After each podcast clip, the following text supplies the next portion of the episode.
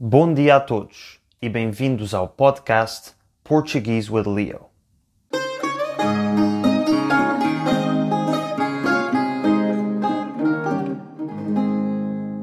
Before we get into the episode, let me start off by saying a few words in English just to quickly explain who this podcast is for and how you can make the most of it.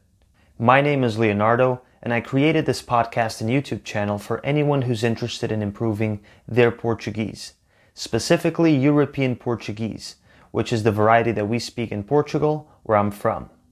While this podcast is mostly aimed at intermediate learners, you can definitely still benefit from it even if you're a beginner, because I'm going to be speaking slowly and clearly and using easy words. Even if you feel that the podcast is hard to follow at first, you can always slow down the playback speed on whichever platform you're using to listen to me right now, and I promise that with time, it's going to get easier and easier to understand Portuguese. You can also go on my website, PortugueseWithLeo.com, where you can find the transcript of each episode. The link will be in the description of this episode. With that out of the way, let's start speaking Portuguese right now.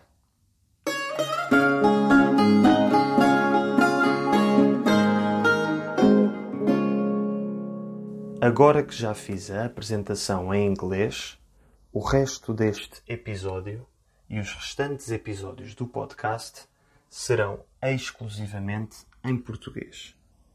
Como já disse, este podcast é para pessoas que estão a aprender português e que não encontram nada de interessante na internet para ouvir.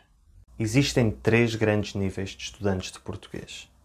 Os principiantes são aqueles que estão a começar a aprender a língua e precisam de estudar as coisas mais básicas.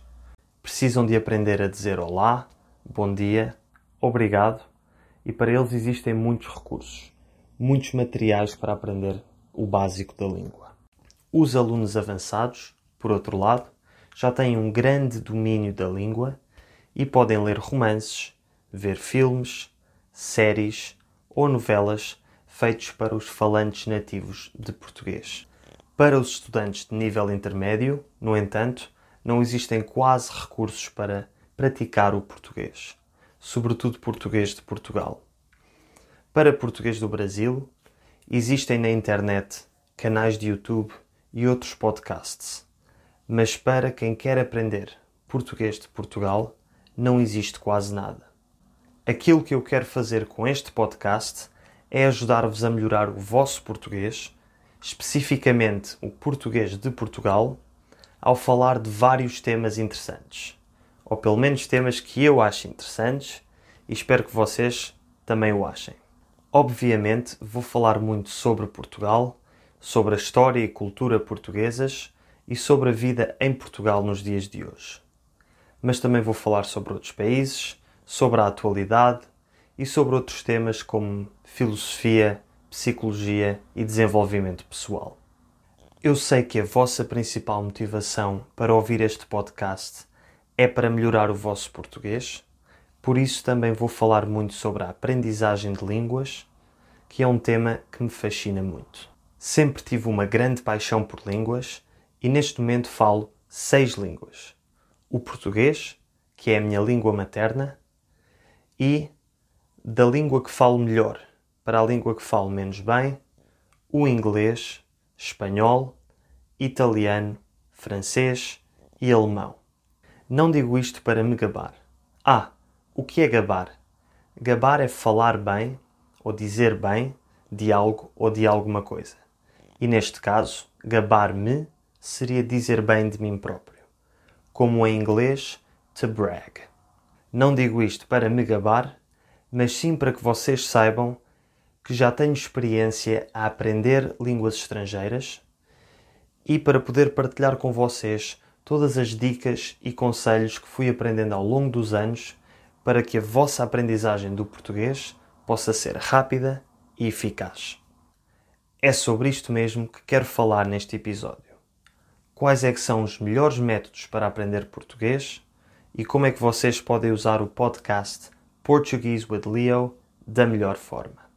Primeiro, é preciso fazer a distinção entre a forma tradicional de aprender línguas, aquela que está presente na maioria das escolas, e o método natural, aquele que é usado pela maioria dos poliglotas e amantes de línguas.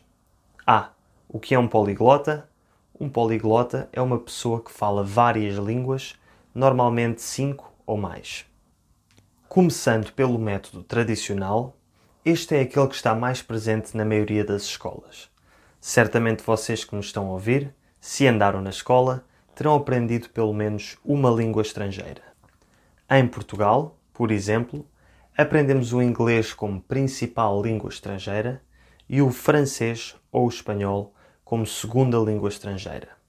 Nas aulas destas línguas, o típico é estudar a língua como se estudam outras matérias. Estudar muita gramática complicada e aprender listas de vocabulário que muitas vezes nem vamos precisar. Isto torna a aprendizagem frustrante e aborrecida e normalmente saímos destas aulas com muita teoria, mas quando na prática tentamos falar a língua, bloqueamos e não conseguimos falar naturalmente porque estamos muito preocupados a pensar em qual será a forma de gramática certa ou qual será a palavra certa que não nos conseguimos lembrar.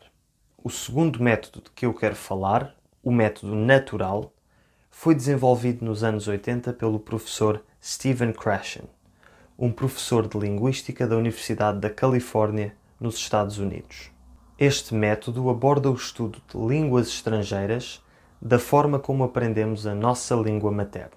Se vocês pensarem bem, quando aprendemos a nossa língua materna, ouvimos essa língua, estamos expostos a essa língua durante muitos anos antes de começar a dizer as primeiras palavras. E desde que começamos a falar a língua, passamos os primeiros anos simplesmente a ouvir e a repetir aquilo que ouvimos, sem estudar gramática, vocabulário, sem sequer saber escrever.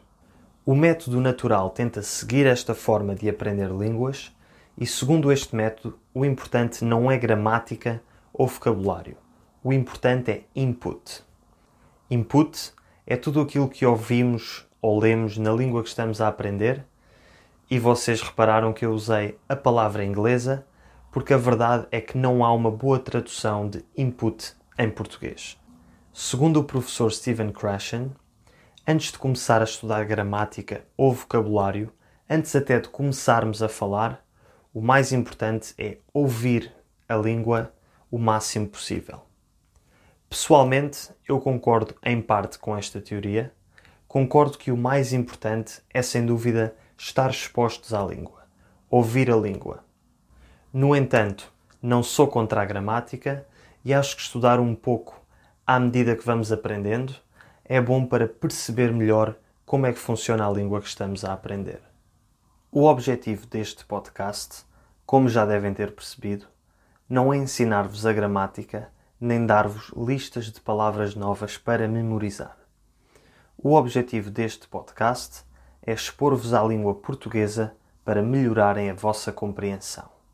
Com o passar do tempo, ao ouvirem o meu podcast, vocês vão se habituar à língua portuguesa e vão conseguir compreender e falar cada vez melhor.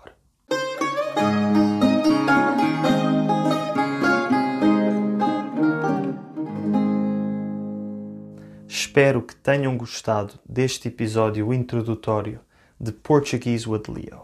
Se tiverem dúvidas ou perguntas, não hesitem em enviar um e-mail para leo@portuguesewithleo.com e eu vou responder a todos os vossos e-mails. Se estiverem a ouvir o podcast no iTunes e me quiserem apoiar, peço-vos que deixem um comentário ou uma review de 5 estrelas.